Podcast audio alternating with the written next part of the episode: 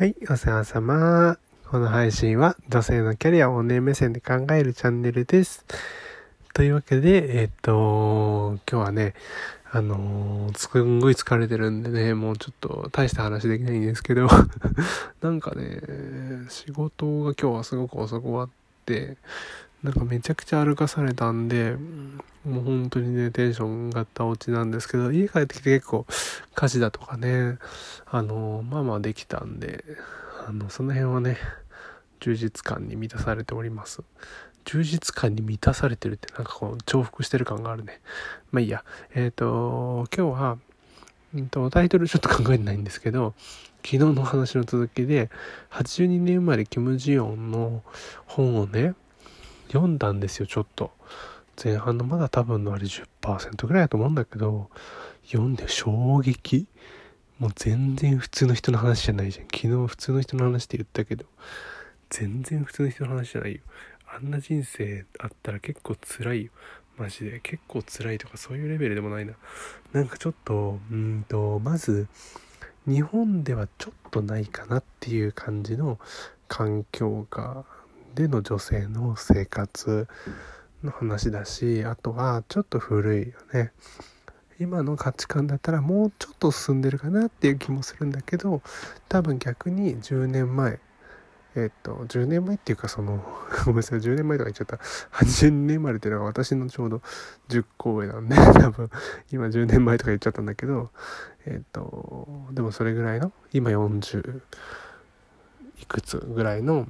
女性に刺さったっていうのはそういう部分なのかなとは思います。やっぱりねそれぐらいの40代50代ぐらいの人たちっていうのは非常にこうまあもっと前になればもっとこういろいろ辛いことあったのかもしれないけどあのーね嫁姑問題とかワンオペとかキャリアが止まるとかマミートラックとかいろんなガラスの天井とかねいろんな問題があって本当にもう自由なんて程遠い感じ？あの生きるのに必死っていうなんかもうそういう感じですよね。結構描かれてるのもそういう話で時代背景があって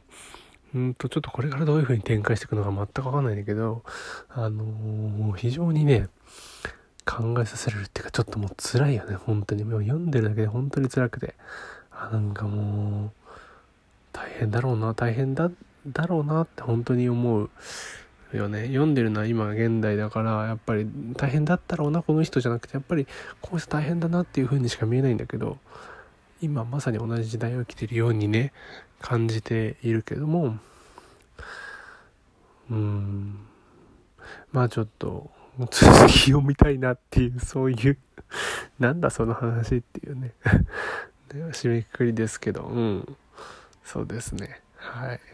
で本当に今日はもう辛かったけど家に帰ってきたらあのーまあ洗濯をして皿洗いをして保育園の準備をしてえっとなんか釜のご飯をちょっとこう冷やしたりなんかして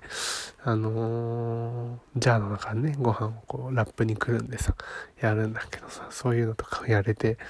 でちょっとライターの仕事もできたりとか妻とおしゃべりしてテレビも見たりとか そういうこともできたしあの義母の作った美味しいご飯を食べたりしてなんかすごくこう満たされた感じがしたなっていうそういうねあの結果としてはいろいろこう家に帰ってきていろいろやったことで充実感を得られたってやっぱやった達成感ってすごいあの自己肯定感とか自己効力感につながるなというふうに思いますね。うんなんか何にもできなかったっていうのがやっぱ一番辛いよね。うん。だから本当自分の人生をね、自分で選択して、いろいろ手を出してね、やれたら一番幸せなのかななんていうのを思った今日でございました。というわけで今日も最後までいらしてくださりありがとうございます。じゃあまたね